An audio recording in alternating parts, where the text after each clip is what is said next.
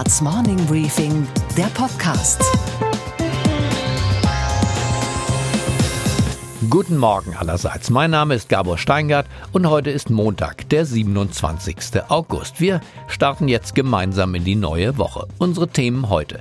Sollte Deutschland mehr Verantwortung in der Welt übernehmen oder sich lieber raushalten? Darüber streiten sich der ehemalige Außenminister Sigmar Gabriel und jetzt gleich hier der CSU-Politiker und Publizist Peter Gauweiler. Sollte die Rente bis zum Jahr 2040 staatlich garantiert werden? Unbedingt, sagt SPD-Finanzminister Olaf Scholz. Wahnsinn, erwidert hier und jetzt der ehemalige SPD-Arbeits- und Wirtschaftsminister Wolfgang Clement. Wir schauen wie immer auf die Wall Street und wir trauern um den US-Senator, den ehemaligen Präsidentschaftskandidaten und feinen Menschen John McCain. We're going to reach out our hand to any willing patriot Make this government start working for you again and get this country back on the road to prosperity and peace.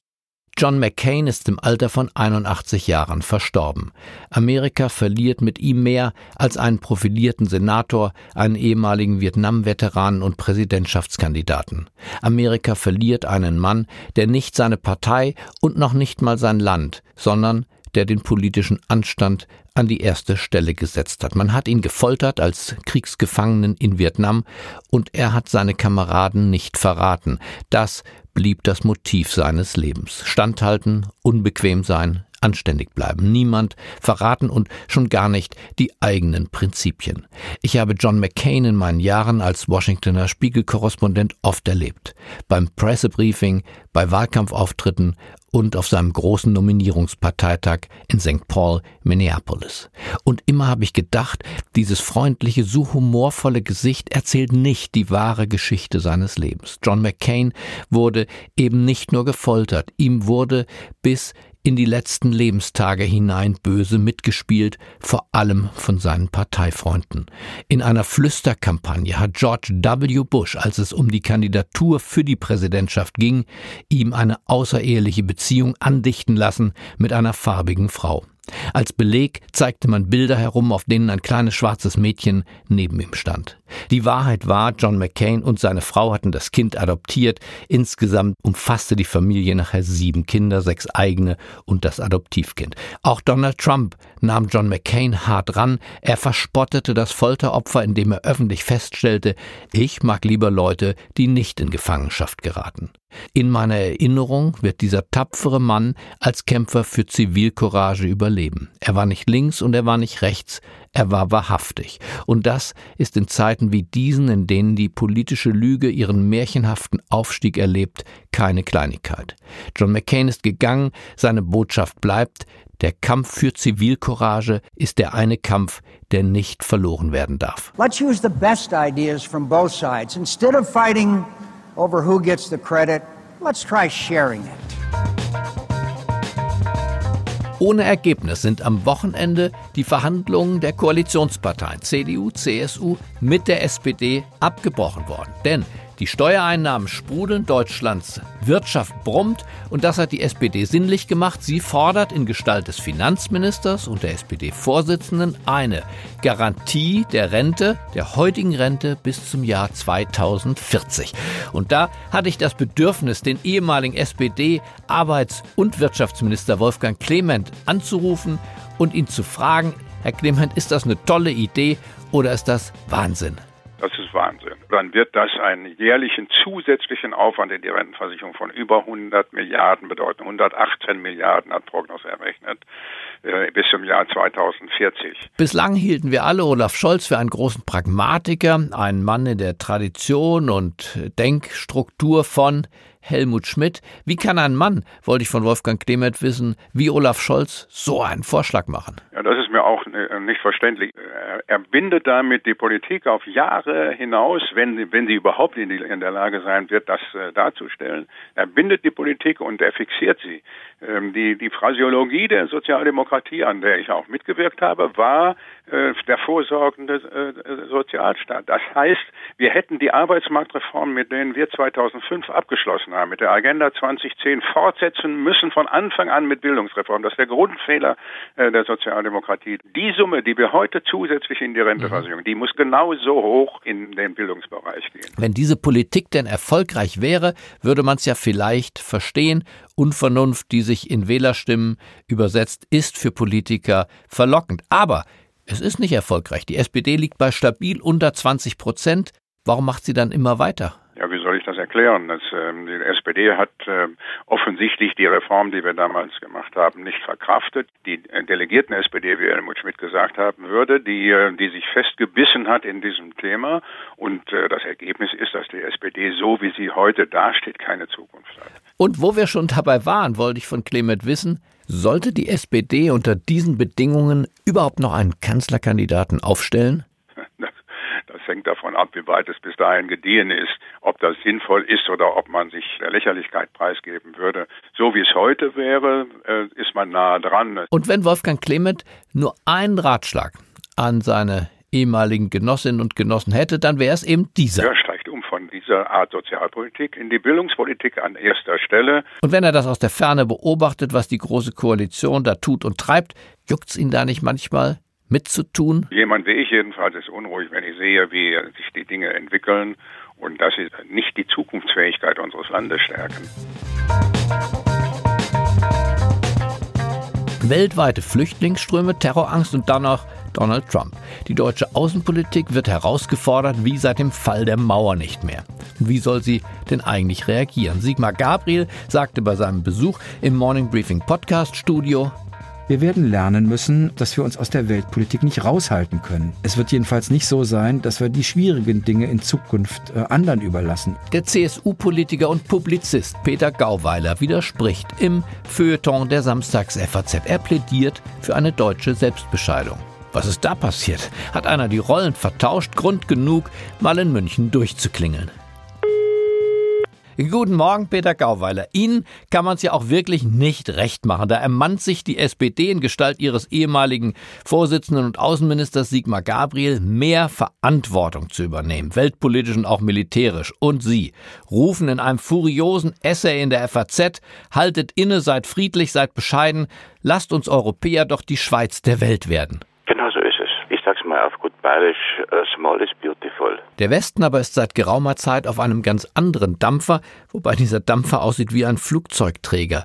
Wir exportieren unsere Werte und sind davon abgerückt, nur noch das eigentliche NATO-Gebiet zu verteidigen. Ein Fehler? Die NATO war von der Grundidee eigentlich genauso wie unser Grundgesetz auf wir stellen Streitkräfte zur Selbstverteidigung auf angelegt und zur Bündnissolidarität. Und dies ist in den 90er Jahren durch einen Out-of-Area-Beschluss der NATO 1999 außer Kraft gesetzt worden. Diese Interventionen haben nichts gebracht außer Unglück von Afghanistan über den Irak bis nach Mali, haben den IS erstarkt, den Islamischen Staat, und haben eine beispiellose Flüchtlingsbewegung säkularen Ausmaßes in Gang gesetzt. Ich halte das im Ergebnis für töricht bis zur Unerträglichkeit. Und ich denke, dass man dagegen aufstehen muss. Die Freiheit wird am Hindukusch verteidigt, hat ja schon der SPD-Verteidigungsminister ja Peter Struck. Das war ja, der größte Schmarrn. Ja, also mir, mir läuft mir läuft's heute noch kalt den Rücken runter. Deutschland wird in der Münchner U-Bahn, am Dresdner Hauptbahnhof, am Fußballstadion von Dortmund verteidigt. Mit jeder bombardierten Hochzeitsgesellschaft in Asien oder in Afrika erhöhen wir diese Gefahrenlage. Man erinnere sich dran, äh, was die NATO-Interventionen, die ja einhergegangen sind, mit der Bombardierung von fünf islamischen Ländern weltweit für eine Erschütterung ausgelöst haben. Haben sie etwa zur Eindämmung der Aggressiven geführt äh, und zu einem Sprung nach vorne der Gemäßigten. Das genaue, krasse Gegenteil war davon. Das heißt aber, Peter Gauweiler ist heute dem pazifistischen Gedanken nicht gänzlich abgeneigt? Nein, nein, das wäre ein Missverständnis. Si vis pacem, sagten die Lateiner, wenn du Frieden willst, dann parabellum, dann seid ihr für den Krieg vorbereitet die Jahrzehnte der alten Bundesrepublik, ich bin ein Schüler äh, von Franz Josef Strauß, waren dadurch geprägt von einer starken, uneinnehmbaren Verteidigung bis hin äh, zu den zur westlichen Atommacht. Die war unsere Lebensversicherung. Aber Geschäftsgrundlage war, dass das Militär niemals eingesetzt würde. Wenn der erste Schuss gefallen ist, sagte Strauß, haben wir verloren.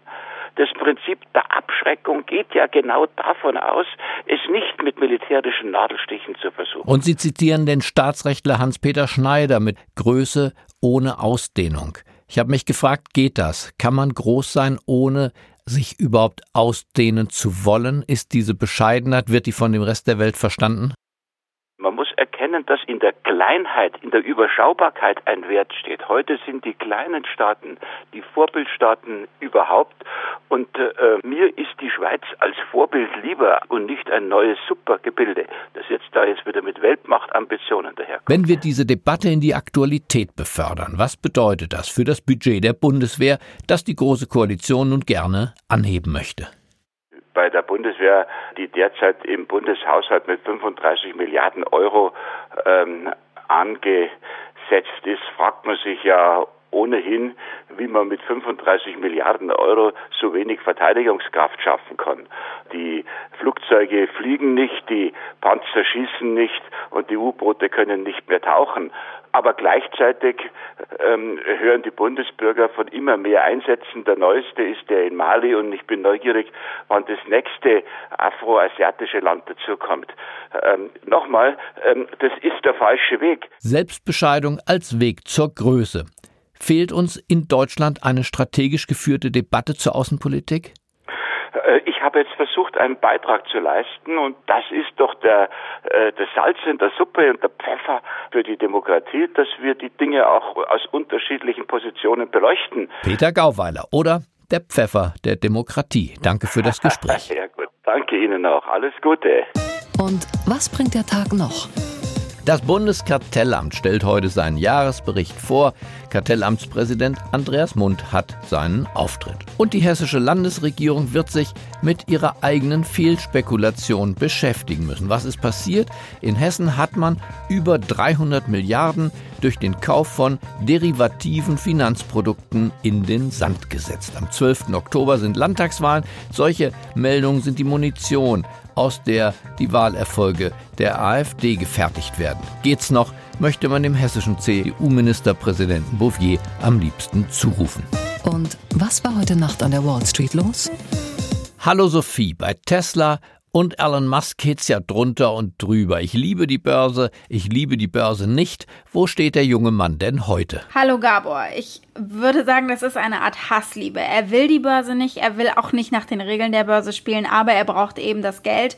Und im Endeffekt hat er jetzt ja auch auf seine Investoren gehört, die eben einen offenen Brief geschrieben haben und in dem haben sie gebeten, nicht von der Börse zu gehen. Die Notenbank-Gouverneure der westlichen Welt haben Jackson Hole in Wyoming wieder verlassen. Sophie, wie lautet dein Fazit dieses Gipfeltreffens der Geldelite? Ich würde so zusammenfassen, Trump wird ignoriert, zum Glück. Man wird sich in geldpolitischen Maßnahmen nicht beeinflussen lassen. Die Strategie ist also, wir machen unseren Job und lassen uns nicht stören und auch nicht provozieren, auch nicht verbal. Und was passiert diese Woche auf dem Parkett der Wall Street? Ja, die Unternehmen haben nun eigentlich fast alle Quartalsergebnisse vermeldet. Deswegen ist der Fokus jetzt zum Glück oder leider, je nachdem wie man sieht, wieder mehr auf makroökonomischen Themen wie auf den Handelskonflikten, äh, darauf, äh, wie stabil sitzt Trump im Oval Office, wie ist die wirtschaftliche Lage in der Türkei, in der EU und wie laufen die NAFTA-Verhandlungen mit Mexiko weiter. Und was, Gabor, geht eigentlich gar nicht? Dass diese Regierung partout nicht regieren, sondern lieber streiten möchte. Kaum sind alle aus der Sommerpause zurück, machen sie genau da weiter, wo sie aufgehört hatten. Gestern war es die Asylfrage, jetzt das Rententhema. Die Wiedergeburt von Horst Seehofer sieht aus wie Olaf Scholz. Und deshalb gab es am Wochenende beim Gespräch Merkel-Scholz-Seehofer auch keine Einigung. Beim anschließenden Sommerinterview der Kanzlerin mit ARD-Bürochefin Tina Hassel wurde die tapfere Journalistenkollegin in lauwarmen Ausreden gebadet. Wir haben beschlossen, dass wir die endgültigen Entscheidungen erst zusammen mit unseren Fraktionsvorsitzenden auch treffen. Wir sind da auf einem guten Weg. Wir werden sehr, sehr viele Entscheidungen Woche für Woche auch fällen können. Jetzt haben wir uns einfach mal den Herbst angeguckt. Nun wollen wir die Woche allerdings nicht mit Verzagtheit beginnen. Wir glauben an diese Regierung, wir glauben an Angela Merkel, wir glauben, dass man unser Bestes will, wir glauben, dass die Vernunft siegt. Und da wir uns mit diesen Glaubensbekenntnissen nicht ganz sicher sein können, rufen wir gemeinsam mit der Kanzlerin die letzte Instanz in diesen Fragen an. So wahr mir Gott helfe. Handelsblatts Morning Briefing, der Podcast. Ich wünsche Ihnen einen fröhlichen Start in diese bereits leicht herbstlich anmutende Woche. Es grüßt Sie auf das Herzlichste Ihr Gabor Steingart.